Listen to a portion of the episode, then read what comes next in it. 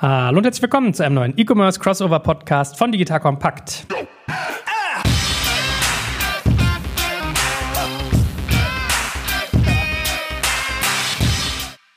Mein Name ist Joel Kaczmarek. An meiner Seite, wie immer, unsere E-Commerce-Granden Alexander Graf und Jochen Krisch. Hallo, ihr beiden. Hallo, Joel. Moin, moin. Seid ihr fit aus dem Urlaub wieder zurück? Oder hattet ihr überhaupt Urlaub? Ur was, sagt ja eigentlich der geneigte Unternehmer. Fit auf jeden Fall und es ist weiterhin warm hier. Insofern bleibt das Urlaubsgefühl wahrscheinlich noch ein paar Wochen erhalten hier in der Ostsee. Wir wollen heute über ein spannendes Thema reden, wie eigentlich immer hier, denn wir werden Corona-Gewinner und Verlierer mal besprechen. Also, wir schauen natürlich viel auch wie üblich oder weil es sich, glaube ich, anbietet, im Benchmark zu Amazon. Aber da wir einen der bestaussehendsten und erfolgreichsten Fondsmanager Deutschlands hier bei uns im Gespräch haben, dachten wir uns, dass es ja auch ganz spannend sein könnte, den Glor-Fonds, den Jochen mit seinem Team managt, mal als Benchmark Benchmark zu nehmen, all dieweil dort sehr viele E-Commerce-Unternehmen oder eigentlich ausschließlich E-Commerce-Unternehmen versammelt sind, die, glaube ich, einen ganz guten Eindruck vermitteln, welche Branche funktioniert wie und warum, gibt es irgendwie bestimmte Marktsegmente, aber auch Asien versus Westen, die in Corona-Zeiten bestimmte Trends aufzeigen. Also ich glaube, da haben wir ganz viele Aufhänger. Und damit wir den geneigten Zuhörer und die geneigte Zuhörerin auch mitnehmen, lieber Jochen, wollen wir mal einen Einstieg machen, dass du mal den Glor ein bisschen vorstellst, so grob, was das ist, wie das funktioniert und was der Anspruch ist, mit dem ihr angetreten seid? Also den Fonds gibt es seit fünf Jahren, Global Online Retail Fonds. Da sind 42 Unternehmen drin. Wir haben gestartet eigentlich, als die ersten großen Börsengänge waren, 2014, 15. Da war wenig Auswahl. In der Zwischenzeit sind natürlich sehr viele Unternehmen an die Börse gegangen. Insofern haben wir jetzt große Auswahl und haben das auf 42 Unternehmen aufgestockt. Das Ziel ist mal auf 50 zu kommen. Daran arbeiten wir noch. Wir versuchen das so breit gestreut abzubilden wie möglich. Das heißt, alle Branchen, möglichst alle Regionen, unterschiedlichste Geschäftsmodelle, damit wirklich die komplette Branche abgebildet ist. Gerade in einem Corona Corona-Quartal hat sich eben gezeigt, dass E-Commerce, der lange an der Börse unterbewertet war und wirklich abgestraft wurde, extrem geboomt hat und selbst die Tech-Unternehmen übertroffen hat. Doppelter Effekt, Nachholbedarf und einfach jetzt auch eine gewisse Übereuphorie, muss man auch sagen. Also alle haben jetzt natürlich den Onlinehandel entdeckt, weil man gesehen hat, das ist einfach das, was noch einigermaßen krisenfest war. Nicht, dass die nicht sich alle umstellen mussten, mussten natürlich auch in der Logistik und in ihren Bereichen umdisponieren, waren zumindest noch die sichere Bank, wenn man jetzt auf den Handel allgemein guckt. Werbung. Aufgepasst! Das Jahr 2024 ist schon voll im Gange und jetzt heißt es neue B2B-Leads gewinnen. Du möchtest deine Sales Pipeline so schnell wie möglich voll haben und deshalb empfehlen wir dir an dieser Stelle unseren Partner SalesViewer. Wer nicht weiß, was SalesViewer macht, hier eine kurze Erklärung. SalesViewer entschlüsselt Unternehmen, die deine Webseite besuchen und zeigt diese in Klarnamen an. Du siehst also ganz genau, wer eure Webseite besucht und wofür sich diese potenziellen KundInnen interessieren. Und damit hast du ja wirklich ein mächtiges Werkzeug in den Händen, weil du diese Unternehmen dann zielgenau ansprechen und einfach zu neuen KundInnen machen kannst. Dein Marketing und Vertrieb werden das für die B2B-Lead-Generierung feiern, sage ich dir. Und du bist damit auch in guter Gesellschaft, denn Marktführer wie Stepstone, Jochen Schweizer, Sport5 oder Avato Systems setzen bereits auf SalesViewer und generieren damit täglich neue B2B-Leads. Wie so eine Registerkasse eigentlich, wo es immer klingelt, wenn du wieder eine neue Brand identifiziert hast, die sich für dich interessiert und die du jetzt einfach pflücken kannst. Daher, wenn das für dich interessant ist, dann teste SalesViewer doch einfach mal kostenlos. Alles, was du dafür wissen möchtest, findest du unter folgender Weiterleitung: digitalkompakt.de/slash salesviewer. Und wie immer verlinke ich das auch auf unserer Sponsorenseite unter digitalkompakt.de/slash Sponsoren. Das war's mit dem Werbespot.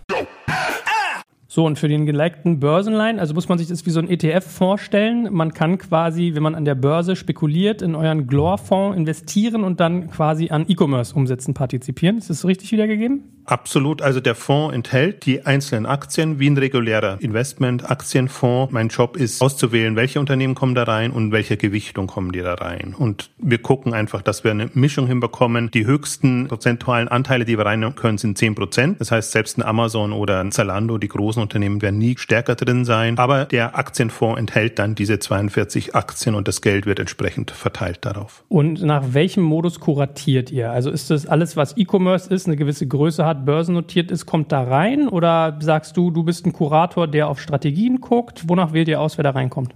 Alle die jetzt genannten Aspekte. Es muss eine gewisse Größenordnung haben, es muss die Strategie stimmen, es muss im Mix passen. Also zum Beispiel im Modebereich haben wir eine riesige Auswahl an Unternehmen, die man reinnehmen kann. Die sind natürlich dann tendenziell geringer gewichtet oder da wählt man stärker aus. Im Food-Bereich, das ist gerade erst zu entstehen, da ist von Ocado bis Naked Wines, HelloFresh etc. alles drin und das wird nochmal entsprechend gewichtet. Gut, also um dem geneigten Hörer mal ein Gefühl zu geben, ich kann ja mal irgendwie so 10, 12 vorlesen, also in eurem Fonds was drin wie Wayfair, wie Etsy, auch Sachen, die ich ehrlich gesagt noch gar nicht so kannte, wie ein Boots, also B-O-O-Z-T, Shop Apotheke, Zalando, Ocado, HelloFresh, JD, Schinnewig, Amazon, also wirklich sehr, sehr vielfältig. Amazon und Ebay sind ja auch so Zahlen gewesen, die du in deiner Berichterstattung immer als Maßstab so nebenan gestellt hast. Wie sind denn die beiden Player so gewachsen in Corona-Zeiten? Die Zahlen gab es jetzt gerade, insofern ist das eine spannende Phase, weil man natürlich schon eine Vermutung hatte, dass es für die gut laufen würde und für beide ist es gut gelaufen. Also eBay 29 Prozent Wachstum, das ist das stärkste Wachstum, was sie seit Jahren, muss man sagen, hatten. Sehr profitiert davon und auch von der Strategie, dass sie eben den lokalen Handel eine Plattform bieten. Aber weit entfernt von Amazon, das mit 49 Prozent im Handelsgeschäft gewachsen ist, im Marktplatzgeschäft noch stärker. Insofern ist Amazon ein bisschen die Benchmark dann auch. Also wer über 49 Prozent war, kann sich freuen, kann sagen, er hat Marktanteile gewonnen. Und wer drunter war und 49 Prozent ist schon wirklich extrem starkes Wachstum. Ich sage eigentlich immer, alles, was Richtung 30, 50 Prozent geht, da muss man sich schon extrem reinknien, um dieses Wachstum zu managen. Und wenn man sich aber ansieht, ein Wayfair oder ein Etsy oder andere sind noch um weitaus mehr gewachsen in dieser Phase. Man kann sich vielleicht mal bei Amazon gut vorstellen, dass er schon hunderte von Milliarden an Umsatz macht, was das bedeutet, wenn, wenn die da in diesem Quartal so zulegen, auf, auf allen Ebenen.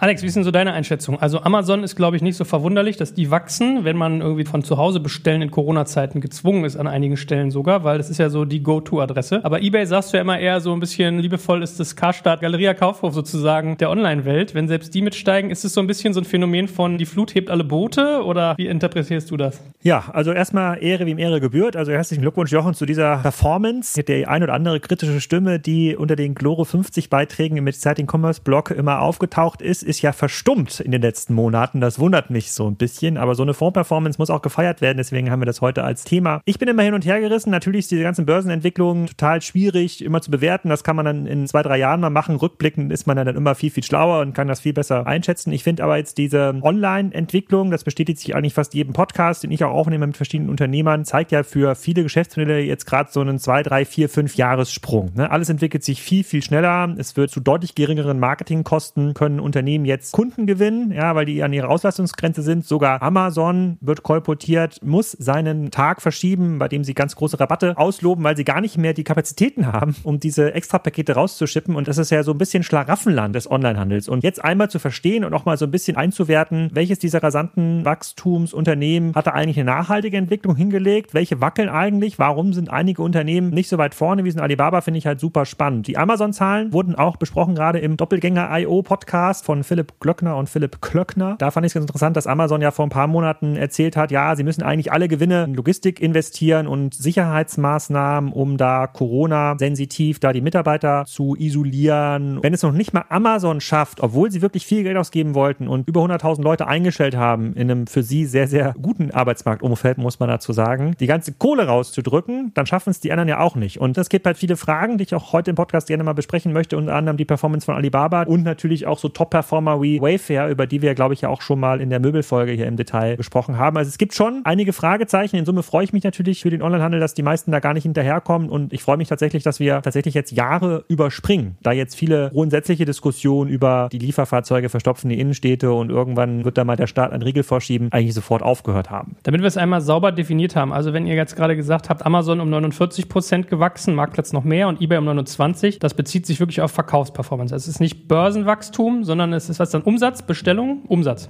Bei eBay Marktplatzvolumen, also GMV, Handelsvolumen, Amazon Umsatz.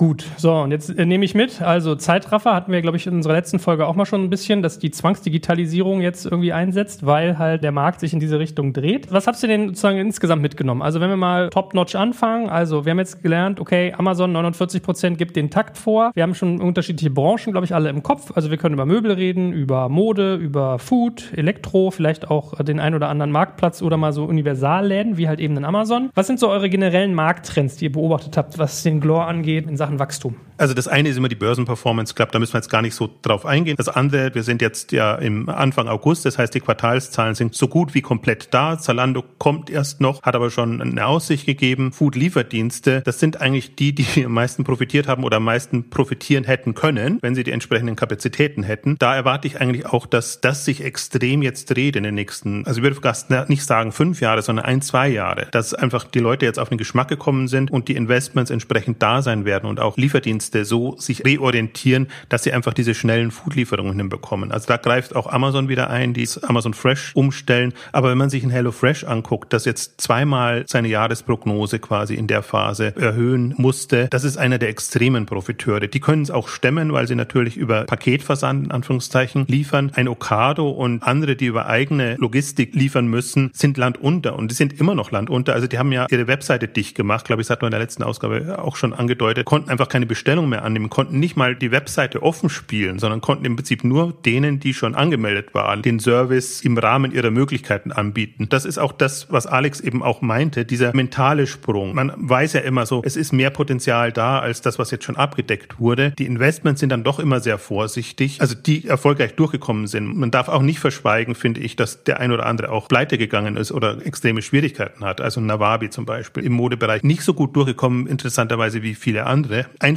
spannender Aspekt finde ich zum Beispiel, wenn man sich anguckt, wie die Kapitalbeschaffung war jetzt in der Phase. So gut wie alle, die in dem Fonds vertreten sind, haben in irgendeiner Form Kapital sich beschafft. Entweder über neue Aktien oder über Unternehmensanleihen oder über was auch immer. Und das ist ja auch was, was jetzt zu empfehlen war. Es gab jetzt günstig Geld. Es war Euphorie da. Das heißt, jeder, der das gemacht hat, konnte sich jetzt Kapital besorgen, um sich für entweder Wachstum oder schlechte Zeiten zu rüsten. Das darf man ja auch nicht übersehen. Corona war jetzt eine Phase. Es kann jetzt ein wirtschaftlicher Einbruch kommen. Ist der Onlinehandel auch nicht gefeit davor? Ich glaube, dass da der Foodbereich am weitesten vorne ist und da werden wir sicherlich jetzt am meisten dann auch sehen, was da an Investments kommt und wie die Services dann aussehen, die wir dann in zwei, drei, vier, fünf Jahren nutzen können. Dazu vielleicht noch eine kleine Anekdote, weil ich habe mit Udo Kieslich letzte Woche einen Podcast zum Food-Gewinner-Verlierer aufgenommen. Es ist ja nicht nur so, dass die Bestellungen limitiert waren, also die Anzahl der Auslieferungen, sondern weil es so schwer war, an Lieferplätze zu bekommen, hat dann auch Ocado ein Bestelllimit eingeführt. Also man konnte dann nicht mehr als 600 Euro oder 50 Items ordern, weil die Leute dann zu ihren Nachbarn gegangen sind und meinten, hey, ich habe ein Lieferfenster bekommen für Freitag, soll ich was für dich mitbestellen? Und ich finde, das ist auch eine super Indikation, was für ein Wachstum noch in den nächsten zwei Jahren eigentlich auf uns zukommt, wenn diese Lieferzeitfenster eben nicht mehr der Engpass sind und die Infrastruktur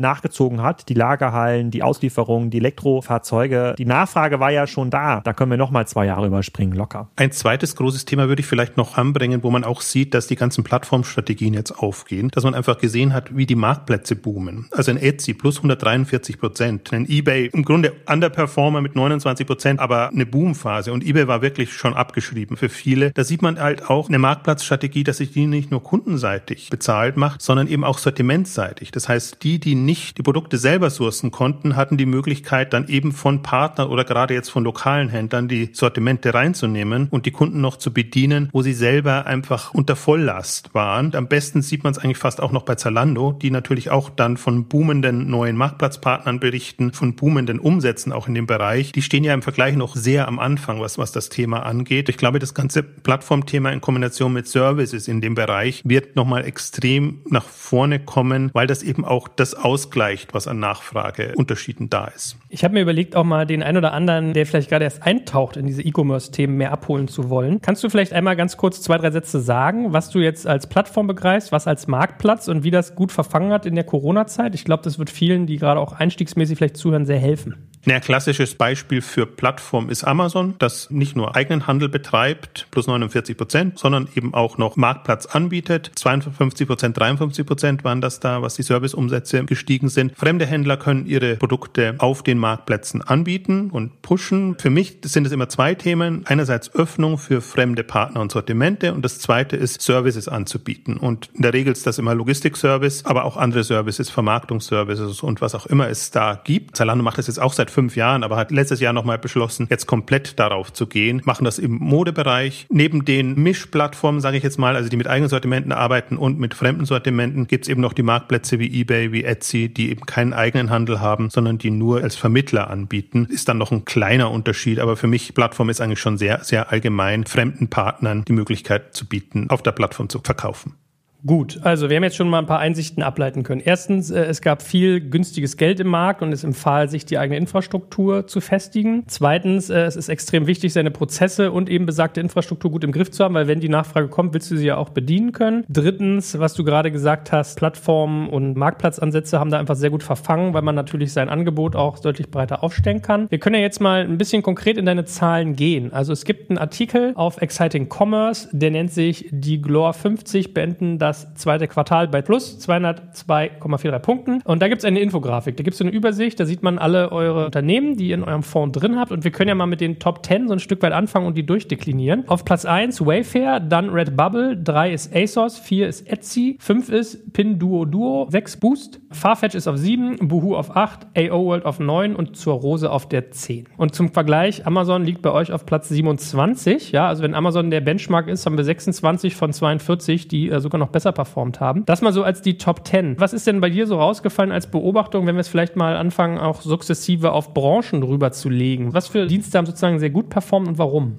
Der Grund ist nicht immer nur Corona, sondern Wayfair hat eine Entlassungswelle witzigerweise hinter sich, hat dann aber trotzdem extreme Umsatzrekorde gebracht und ist damit natürlich an der Börse in der Wahrnehmung wieder extrem gestiegen. Was wir gar noch nicht angesprochen haben, was ich aber auch interessant finde, die Apotheken. Du hast zur Rose auf 10, Shop-Apotheke auf 11. Also die haben natürlich auch extrem profitiert. Geht immer so ein bisschen unter, weil alle nur auf Toilettenpapier geachtet haben, aber auch Medikamente wurden auf Vorrat gekauft. Da haben sich die Leute extrem eingedeckt, deswegen auch da extreme Umsatzsprünge. Die bereiten sich alle auf das E-Rezept vor. Also es kommen ja auch noch so ein paar andere Themen dazu. Deswegen stehen die relativ hoch im Kurs. Ich glaube, das andere sieht man auch. Mode ist halt dann nachträglich gekommen. Die waren am Anfang Leidtragende, weil die Leute natürlich andere Sorgen hatten, als sich einzukleiden, aber sind extrem dann auch nachgezogen. Aber es ist nicht ohne Grund, dass ein Wayfair da ganz vorne ist. Wir haben jetzt ein Home24 und Westwing nicht mehr drin im Fonds, aber auch die sind extrem gestiegen natürlich in den Umsätzen und auch in der Marktbewertung. Also klar, Home-Themen, Home and Living ist eins der großen Geschichten. Was auffallend ist, die Chinesen fehlen. Pindodo hast du genannt. Das ist ein Gruppenkaufangebot, was extrem profitiert natürlich, wenn es um Schnäppchenjäger geht. Und da vorankommt ist ohnehin eins der Überfliegerunternehmen in China, was besser bewertet wird inzwischen als JD und manche sehr etablierte Unternehmen. Also ist noch ein vergleichsweise junges Unternehmen dann auch, das eben durch das Geschäftsmodell performt. Aber wo ist JD? Wo ist Alibaba? Wo sind die anderen? Das ist eigentlich auch eine auffallende Geschichte.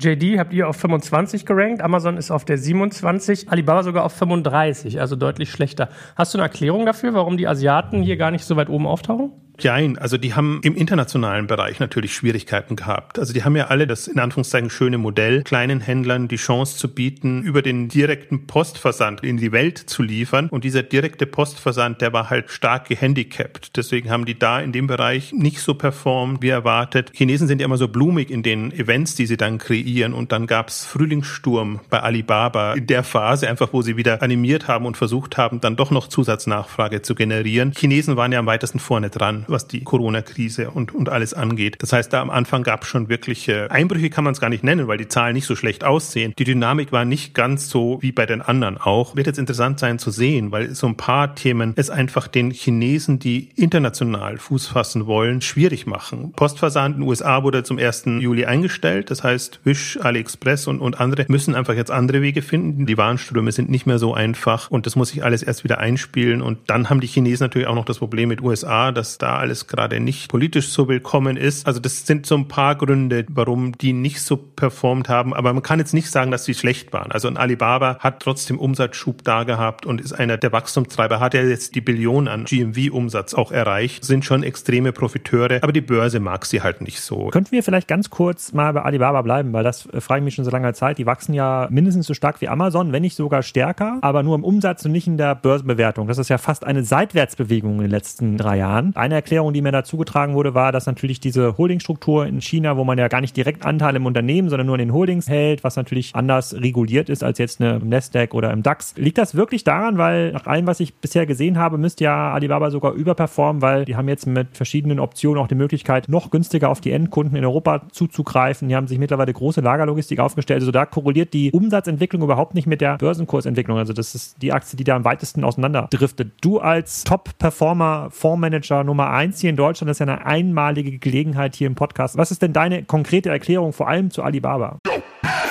Jetzt kommt ein kleiner Werbespot.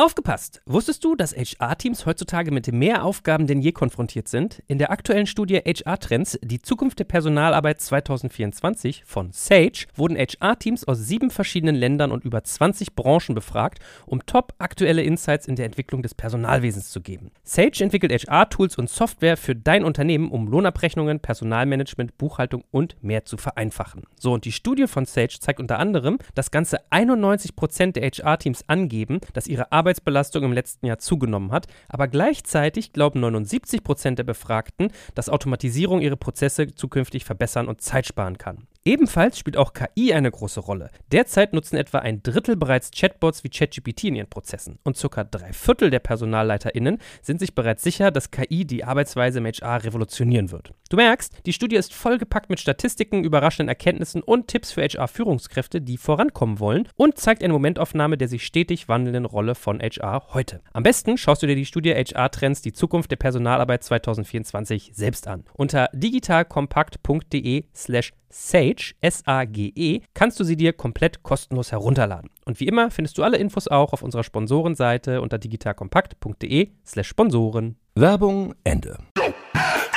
Wenn ich Börsenpsychologe wäre, täte ich mich da sehr viel einfacher. Also vor fünf Jahren, als wir diesen Fonds gestartet haben, da lag Alibaba in der Bewertung vor Amazon. Das war ein fulminanter Börsengang und muss man auch dazu sagen, Amazon hatte durch den Firephone-Flop und andere Geschichten auch gerade eine schlechte Phase. Inzwischen ist Amazon fünfmal, sechsmal mehr wert als Alibaba. Das hat nicht so viel, glaube ich, mit Performance und den E-Commerce-Themen zu tun, sondern hat mehr einfach auch mit der politischen Lage, mit solchen Geschichten zu tun. Also die bekommen immer wieder Steine in den Weg gelegt. China ist ein Dauerthema, dass Leute an der Börse einfach nicht so sehr das Vertrauen haben in, in chinesische Unternehmen, wenn sie auch die Möglichkeit haben, in ein Amazon oder viele der anderen Unternehmen ja zu investieren. Man kann es ja auch andersrum formulieren. Alibaba ist sicherlich der Kandidat und so manche andere chinesischen, die den größten Nachholbedarf haben, ist nicht wirklich nachvollziehbar, warum da so ein großer Unterschied ist in der Bewertung. Man muss sich aber auch nochmal verdeutlichen, dass die Geschäftsmodelle andere sind, wenn man sich Amazon und Alibaba anguckt. Alibaba profitiert im Wesentlichen von seinen Provisionseinnahmen und den Serviceeinnahmen Einnahmen und ist natürlich im Umsatz in keiner Weise in so einer Region wie Amazon. Nur das GMV, das Handelsvolumen nach außen, das ist immens, weil sie einfach den größten Markt haben, den extrem gut abdecken. JD ist noch ein Konkurrent, Pindodo kommt jetzt als Konkurrent noch dazu. Muss ich auch mal die Dimensionen auch vorstellen, denn Pindodo zum Beispiel hat jetzt gemeldet auch 500 Millionen Nutzer. Alibaba und JD ähnlich in den Hunderten von Millionen von Nutzern. Also da können die wenigsten anderen eigentlich mithalten. Ich habe zwar vorhin gesagt, sie tun sich jetzt gerade schwer, international voranzugehen. Aber ich glaube, wenn die international international Fuß fassen, sind die einer der Treiber der nächsten Jahre. Ich glaube, auf diese Konkurrenz muss man sich einstellen. Das sieht man, dass die chinesischen Händler ja, die bei Alibaba groß werden, auch auf den europäischen und amerikanischen Marktplätzen Fuß fassen und einfach damit in Billigprodukten präsent sind. Noch ein Argument wäre, Alibaba ist AliExpress jetzt international gesehen und Alipay. Und wenn man sich guckt, was jetzt bei Alipay passiert oder Ant Financial nennen die das inzwischen, soll jetzt auch als nächstes an die Börse gebracht werden. Über dem Payment-Bereich wird nochmal eine neue E-Commerce Shopping Shopping-Plattform, also mobile Shopping-Plattform etabliert. Das ist für mich so eins der Themen, was jetzt als nächstes kommt. Und wie viele Mobile-Player kennen wir jetzt hier bei uns, die da mithalten können? International sind es vielleicht PayPal in USA natürlich gesetzt, die mit Venmo einen schönen Dienst haben, der auch mobil super funktioniert. Das wären Klarna, die das extrem vorantreiben, was noch nicht an der Börse ist. Und das wären Alipay aus chinesischer Sicht. Und wir müssen auch immer ein bisschen so denken. Wir dürfen nicht so traditioneller E-Commerce und der geht jetzt dann international, geht global und wird dann mobile, sondern wir müssen schon auch sehen, welche neuen neuen mobilen Services kommen da. Und da ist Payment weit vorne und ich schätze da Alibaba mit Alipay viel, viel stärker ein, als es eigentlich an der Börse jetzt gerade ist.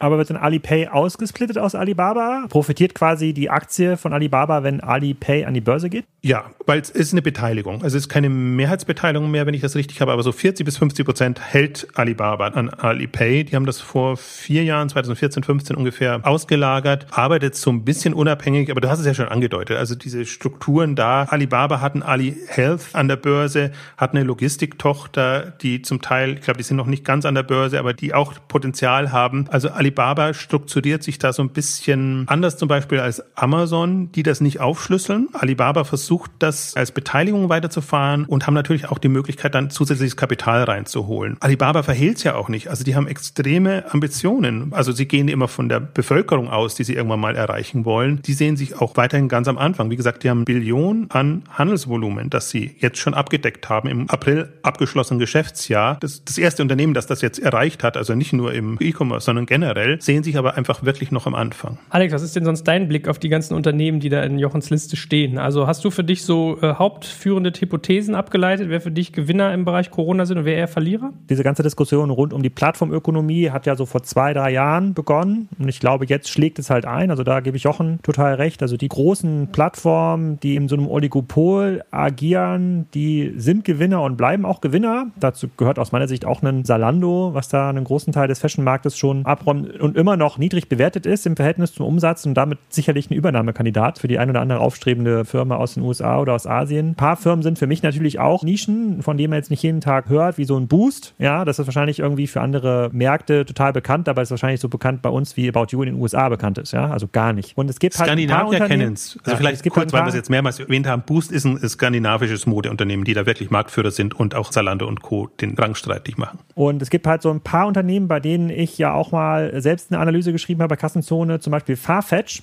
die ja auch als Plattform agieren, wo ich aber auch fünfmal drauf schauen auf die Unit Economics, nicht so richtig dahinter komme, wie das mal funktionieren soll. Die werden so von der Flut irgendwie alle gerade nach oben getrieben. Dazu gehört ja auch eBay. Also klar hat eBay ein gutes Jahr gehabt, aber keines der strategischen Probleme, was eBay hat, wurde gelöst in den letzten fünf Jahren. Das Management-Desaster in der Führung ist immer noch da. So, und da sehe ich natürlich, ist die Börse so ein bisschen entkoppelt von dem, was da in der realen Wirtentwicklung tatsächlich passiert. Aber ich habe keine neuen Hypothesen entwickeln während Corona. Ich finde halt diese Hypothesen, die wir mal entwickelt haben, ja auch hier teilweise in der Runde, in den letzten zwei, drei Jahren, die werden jetzt eher bestärkt und befeuert und das natürlich in einem Tempo, was wir uns selber hier in der Runde nicht hätten ausmalen können. Ja, diese Art von Wettentwicklung, diese Art von Nachfragesteigerung, dass das jetzt so schnell passiert, das haben wir größten Optimisten nicht gesehen. Es gibt ganz klar Bereiche und dazu zählen halt Lebensmittelhändler, Ocado, Picknick und Co. Das hat jetzt für die zum Durchbruch verholfen. Da haben wir immer noch Online-Marktanteile von unter 2% in der Kategorie und die werden jetzt, glaube ich, die Infrastrukturen hochziehen können und Richtung 5 bis 10% wachsen können in den nächsten Jahren. Aber ansonsten bin ich der Meinung, dass man halt sich jeden Wert anschauen muss. Warum gewinnen die Kunden? Warum bleiben die Kunden? Wie verdienen die eigentlich ihr Geld? Sitzen die noch auf dem Geschäft, bei dem sie selber stark ins Warnrisiko gehen? Also da ist zum Beispiel ein Okado ein Beispiel, was natürlich das Wachstum hemmt. Ein Rewe Online fairerweise auch. Ja, die müssen halt Lager bauen. Die dauern alleine drei, vier Jahre, die zu bauen. Ja, bis dahin haben wahrscheinlich Asset-Light-Anbieter deutlich schneller geholt den Endkundenzugang. Aber spannend finde ich halt, dass es auch ein paar Unternehmen gibt, die eben nicht so schnell wachsen, die nicht mitperformen können, die auch auf der Börse abgestraft wurden. Und der wäre natürlich jetzt E-Commerce-Geschäftsmodell mal wirklich so durchgeschüttelt. Aber ansonsten, um zurückzukommen auf deine Frage, also ich fühle mich in vielen Dingen bestätigt, bin aber auch ganz ehrlich überrascht über die Umsatz- und über die Wertentwicklung sowieso.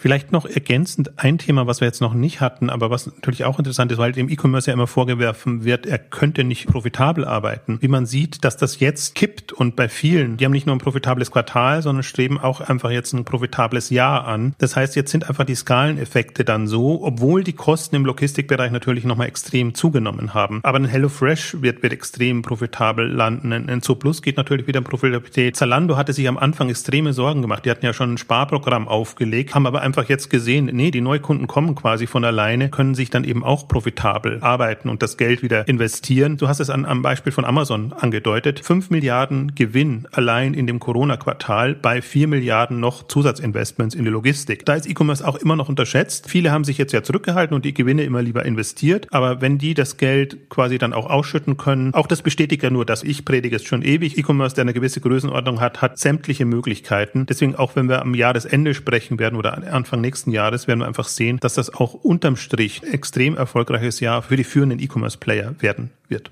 Gut, so, jetzt haben wir ja gesagt, wir wollen über Corona-Gewinner, aber auch Verlierer sprechen. Also wir nehmen schon mal mit, Gewinner waren vor allem viele Fashion-Firmen, vielleicht auch ein bisschen nachgelagert. Dann hast du gesagt, das Thema Gesundheit, sprich Apotheke, also Doc Morris zum Beispiel ja auch mit Zorrose, hat sich ja gerade eingedeckt mit Teleklinik. Also da sieht man ja, dass diese ganzen Trends jetzt, E-Rezept und so weiter auch zunehmen. Fashion, Gesundheit, Food, ein Stück weit Möbel. Also Möbel hattest du ja irgendwie mit Wayfair ganz oben mit den Besonderheiten. Darum sollten wir jetzt auch mal ein, zwei Bereiche sagen, wo wir vielleicht Verlierer haben. Also wo die Frage ist, sind es Branchen, Zweige oder sind das sozusagen individuelle Fehler? Weil wenn ich jetzt zum Beispiel mal schaue, Amazon habt ihr in eurem Ranking auf Platz 27. Darunter finde ich Bückhammer, Suplas, Prosius, VIP Shop, Chewy, Sinova, Rakuten, Alibaba, Seku und Run. Habt ihr irgendwie für euch eine Theorie entwickelt oder so Ableitungen getroffen? Sind es immer Individualgründe, dass die jetzt unter dem zugegebenermaßen hohen Benchmark Amazon performen oder was ist da der Anlass? Das hat immer so eine Mischung aus. Börsenbewertung ist halt Börsenbewertung und Umsatz- und Performance-Strategie ist das andere Thema. Deswegen sind ein paar Unternehmen drinnen, die jetzt unten sind,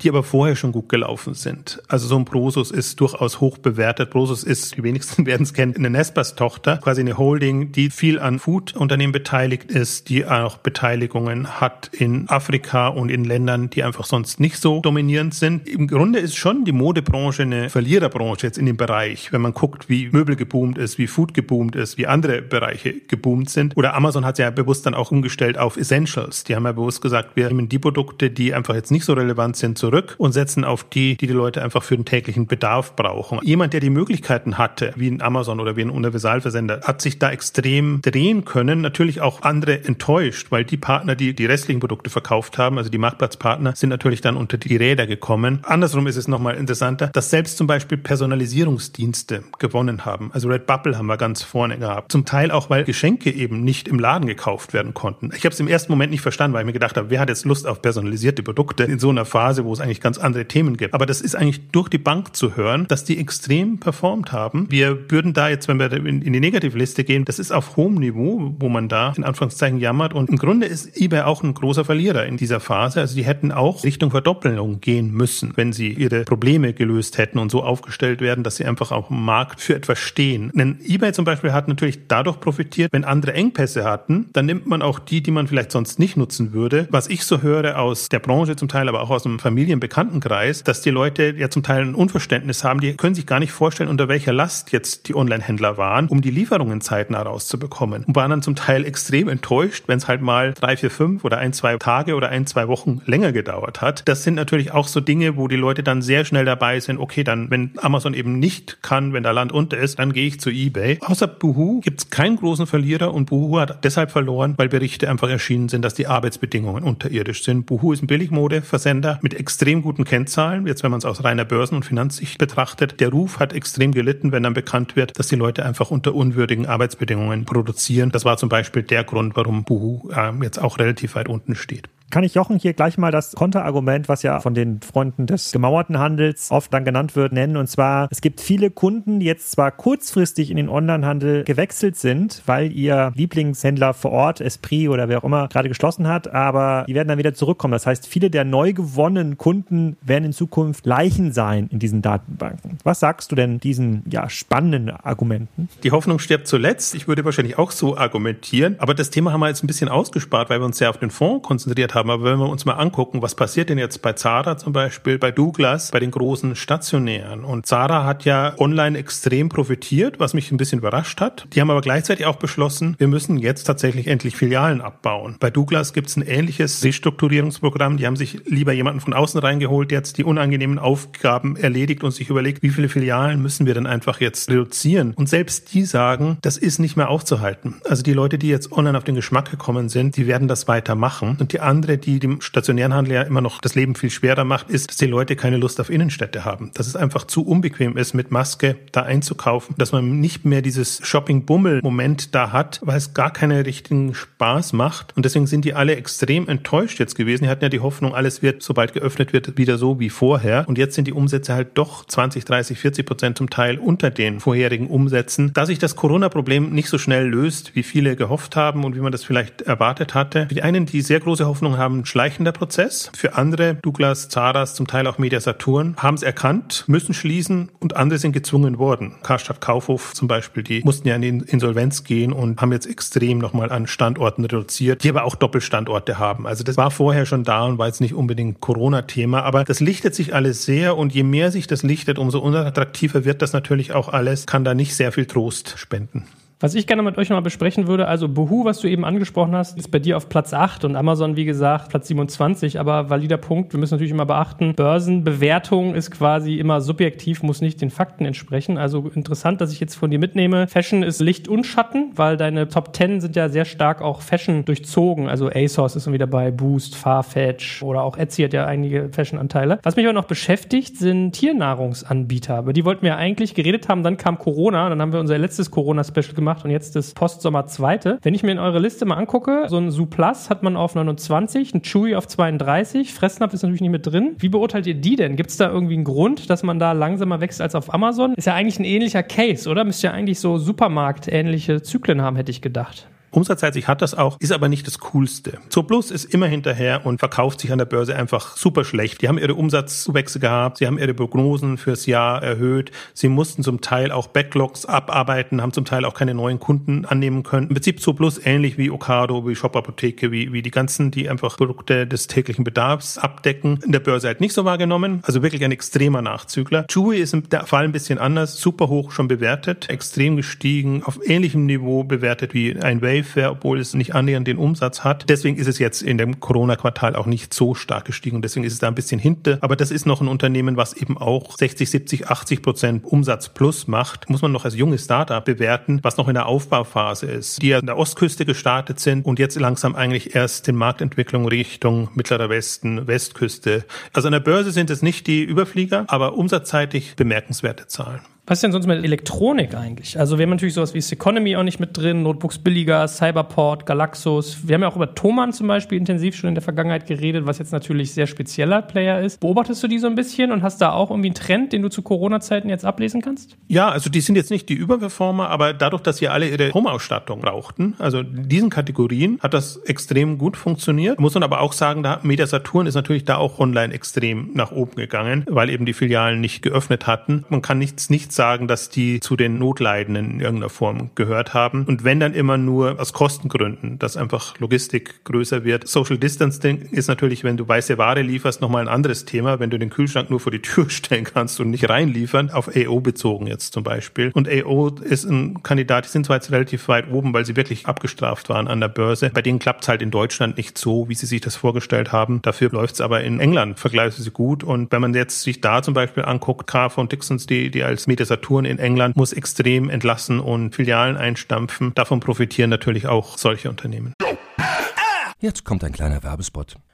Aufgepasst! Wusstest du, dass HR-Teams heutzutage mit mehr Aufgaben denn je konfrontiert sind? In der aktuellen Studie HR Trends, die Zukunft der Personalarbeit 2024 von Sage, wurden HR-Teams aus sieben verschiedenen Ländern und über 20 Branchen befragt, um top aktuelle Insights in der Entwicklung des Personalwesens zu geben. Sage entwickelt HR-Tools und Software für dein Unternehmen, um Lohnabrechnungen, Personalmanagement, Buchhaltung und mehr zu vereinfachen. So, und die Studie von Sage zeigt unter anderem, dass ganze 91% der HR-Teams angeben, dass ihre Arbeit Arbeitsbelastung im letzten Jahr zugenommen hat, aber gleichzeitig glauben 79 Prozent der Befragten, dass Automatisierung ihre Prozesse zukünftig verbessern und Zeit sparen kann. Ebenfalls spielt auch KI eine große Rolle. Derzeit nutzen etwa ein Drittel bereits Chatbots wie ChatGPT in ihren Prozessen und circa drei Viertel der PersonalleiterInnen sind sich bereits sicher, dass KI die Arbeitsweise im HR revolutionieren wird. Du merkst, die Studie ist vollgepackt mit Statistiken, überraschenden Erkenntnissen und Tipps für HR-Führungskräfte, die vorankommen wollen und zeigt eine Momentaufnahme der sich stetig wandelnden Rolle von HR heute. Am besten schaust du dir die Studie HR-Trends, die Zukunft der Personalarbeit 2024 selbst an. Unter digitalkompakt.de slash Sage, S-A-G-E, kannst du sie dir komplett kostenlos herunterladen. Und wie immer findest du alle Infos auch auf unserer Sponsorenseite unter digitalkompakt.de slash Sponsoren. Werbung Ende.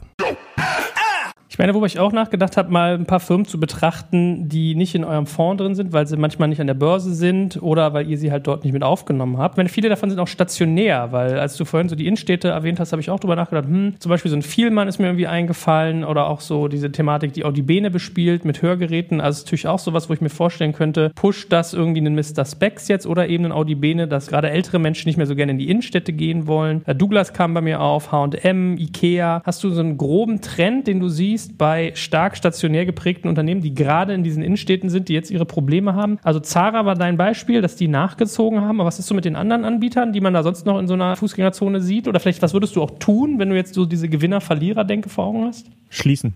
Wollte ich gerade sagen. Da kann Alex noch ein bisschen was dazu sagen. Aber im Grunde, wie wir es auch in der letzten Ausgabe gesagt haben, die, die online gut aufgestellt waren, für die lief's gut, die kamen durch. Das Bittere ist nur immer, online fängt nicht auf, was stationär verloren geht, wenn du deine Filialen schließt. Aber sie konnten Geschäft machen, sie konnten ihre Kunden bedienen, sie konnten auch signalisieren, auf uns ist Verlass, in Anführungszeichen. Und andere, die da eben das versäumt haben, für die ist es ein Debakel. Die müssen dann halt auf Ebay oder auf Amazon gehen. Für mich immer so eine halbe Bankrotterklärung. Klar, du bekommst da die Nachfrage und du kannst deine Produkte entsprechend entsprechend absetzen. Aber wer es einfach nicht schafft, seinen eigenen Kundenzugang online zu haben, um das hinzubekommen, wenn du einen Vielmann ansprichst, jahrelang, nein, online entspricht nicht unseren Qualitätsmaßstäben, das machen wir nicht oder machen wir erst dann, wenn es auch möglich ist, ist natürlich fatal in so einer Phase, wenn du nur online hast und dann ist natürlich ein Mr. Specs fein raus, die zwar jetzt auch in Filialen bestimmte Services anbieten, also mit Partnern meistens, aber die natürlich das Geschäft im Prinzip auch online abwickeln können. Der Rat ist derselbe wie das letzte Mal. Das ist so kurzfristig nicht zu lösen. Man muss da wirklich sehr schnell den Fokus auch darauf legen, dass man zumindest die Chance hat, aus diesem Tal wieder rauszukommen. Ich habe hier quasi unser Gespräch ja direkt nochmal gepostet auf LinkedIn. Da hat der Stefan Waldeis gefragt, gab es aus eurer Sicht Händler und Marken, die wirklich Innovationen in den letzten Monaten gezeigt haben? Mir ist jetzt gar keine richtig eingefallen, aber eine Innovation gab es aus dem Servicebereich und das ist Gorillas aus Berlin, also Lieferung innerhalb von 15 Minuten. Und ich glaube, das ist ein Aspekt, den viele Nachzügler im stationären Verfangen sind, viel unterschätzen. Also es reicht ja eben nicht mehr aus, einen Online-Shop zu launchen, sondern dieses Service-Niveau, was dazugehört, also sei es Callcenter, Lieferung, Retouren, vieles mehr, das ist ganz schwer infrastrukturell danach zu ziehen. Also die Entwicklung hört ja nicht auf bei Amazon und About You und Co. Die investieren ja sehr, sehr viel in diesen Servicebereich rein und das Thema taggleiche, stundengleiche Lieferungen, das wird sicherlich in den nächsten Jahren eines der spannendsten Investitionsthemen werden. Ich kann mir gut vorstellen, dass das auch ein About You vielleicht in Hamburg mal anbietet. Das fällt natürlich jetzt einem Vielmann oder anderen Unternehmen so ein bisschen auf die Füße, wenn man nicht die Lagerinfrastruktur hat, wenn man nicht die Lieferinfrastruktur hat, dann kann man mit den großen Plattformen irgendwann nicht mehr mithalten. Dann hat man zwar vielleicht einen schönen Online-Shop, aber das ist für den Kunden dann einfach nicht mehr ausreichend. Und das macht halt diesen späten Eintritt ins E-Commerce, das macht es halt immer schwerer. Innovation war gar nicht das Thema, sondern was spannend war zu sehen, die Improvisationsfreude. Mein Lieblingsbeispiel ist da eigentlich Coop at Home in der Schweiz, die einfach auch unter Volllast waren, was ihren Lieferservice angeht, die einfach dann gesagt haben, okay, unsere Top 100 Produkte, da mieten wir ein separates Lager an, klassisch über Paket. Solche Maßnahmen sind ergriffen worden und trennt sich bei mir auch immer die Spreu vom Weizen, was jetzt die Onliner angeht, ob die solche Chancen nutzen können, ob die da kreativ sind, Ideen finden, wie sie einfach diese Zusatznachfrage, das Zusatzinteresse abdecken können oder ob sie auch so sehr in ihren Prozessen drin sind, dass sie erstmal landunter sind und gar keine Möglichkeit haben, da irgendwas Neues auszuprobieren. Und ich nenne es deshalb als Beispiel, weil es ja auch ein etablierter Anbieter ist. Also es ist jetzt nicht irgendwie ein hippes neues Startup oder so, sondern Coop at Home ist einer der zwei großen Lebensmittelanbieter in der Schweiz. Das fand ich bemerkenswert, also solche Initiativen.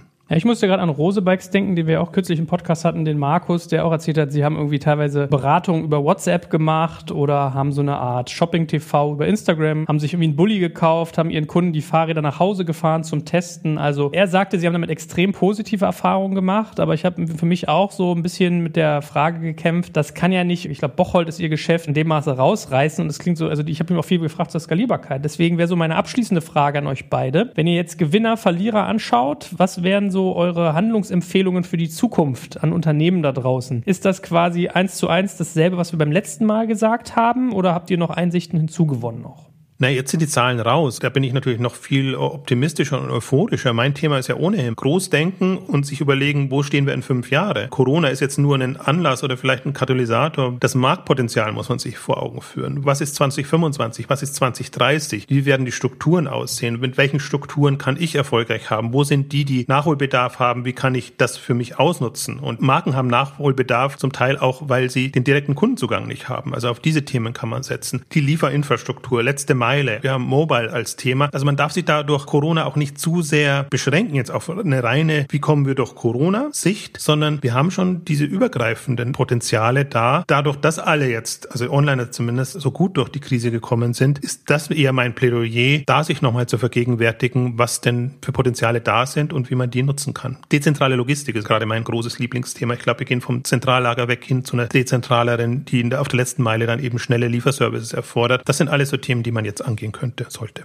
Graf, du bist so still sowieso diese Folge. Du bist doch immer der Verfechter von Innenstädte schließen und begrünen. Gut, das machen sie ja auch. Die Empfehlungen sind natürlich je nach Zielgruppe immer ein paar andere. Ja, reden wir quasi über Händler, die noch stationär sind, reden wir über Online-Händler, reden wir über Unternehmer. Ich glaube, es ist immer noch eine perfekte Zeit für Unternehmer, weil der Markt noch ein bisschen schizophren agiert. Also es gibt natürlich eine große Legacy, die an dem stationären Handel festhält, der noch 90 Prozent oder 85 Prozent der Handelslandschaft aufmacht. Da wird irrational viel investiert und das erzeugt halt so Arbitragemöglichkeiten für Unternehmer. Das ist extrem cool. Also ich glaube, es macht für jeden Sinn, der sich gerade fragt, was soll ich irgendwie tun, wenn jetzt meine Litfaßsäulen, die ich bisher gebaut habe, nicht mehr funktionieren. Da gibt es digital jetzt viele Potenziale. Für Händler bleibt die Empfehlung, am Ende des Tages geht es darum, besser und schneller sich anpassen, adaptieren zu können, als der Wettbewerb das kann. Und das bedeutet am Ende des Tages darin einfach ins Tun zu kommen. Dann hat auch ein Händler, der vielleicht noch nicht so stark online war bisher oder der vielleicht noch in der Nische unterwegs war, riesige Chancen. Es gibt so große, riesige, gigantische Märkte und diese Übernachfrage, die nicht erfüllt werden konnte, die zeigt ja, dass das Potenzial ja noch viel größer ist. Das wird in den nächsten Jahren noch so weitergehen. Deswegen gucke ich da extrem positiv in die Zukunft für Unternehmen, die sich das leisten können, da mitzuspielen und auch handeln können und sehr pessimistisch eigentlich in die Zukunft für Unternehmen, die jetzt aufgrund ihrer stationären Legacy in so einen künstlichen Kostenmodus kommen müssen. Und das ist natürlich auch doof für eigentlich starke Online-Geschäfte wie bei Douglas, weil man kann so ein Unternehmen ja nicht in sich trennen. Eigentlich müsste der Douglas das Online-Geschäft ablösen vom stationären Geschäft. Dann kann das, glaube ich, schon ein globaler Champion werden für diese Kategorie. Aber wenn du halt parallel noch immer die Filialen mitmanagen musst oder runtermanagen musst, dann bremst das, glaube ich, das Unternehmen total aus. Und da habe ich dann nicht so viel Hoffnung.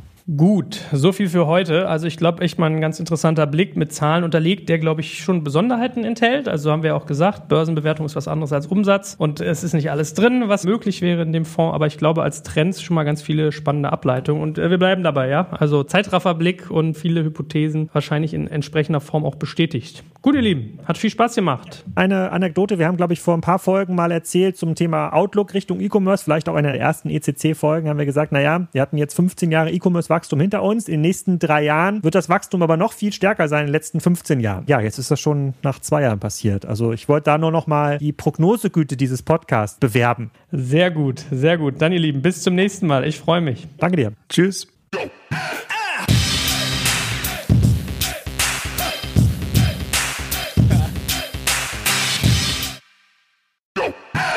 Jetzt kommt ein kleiner Werbespot.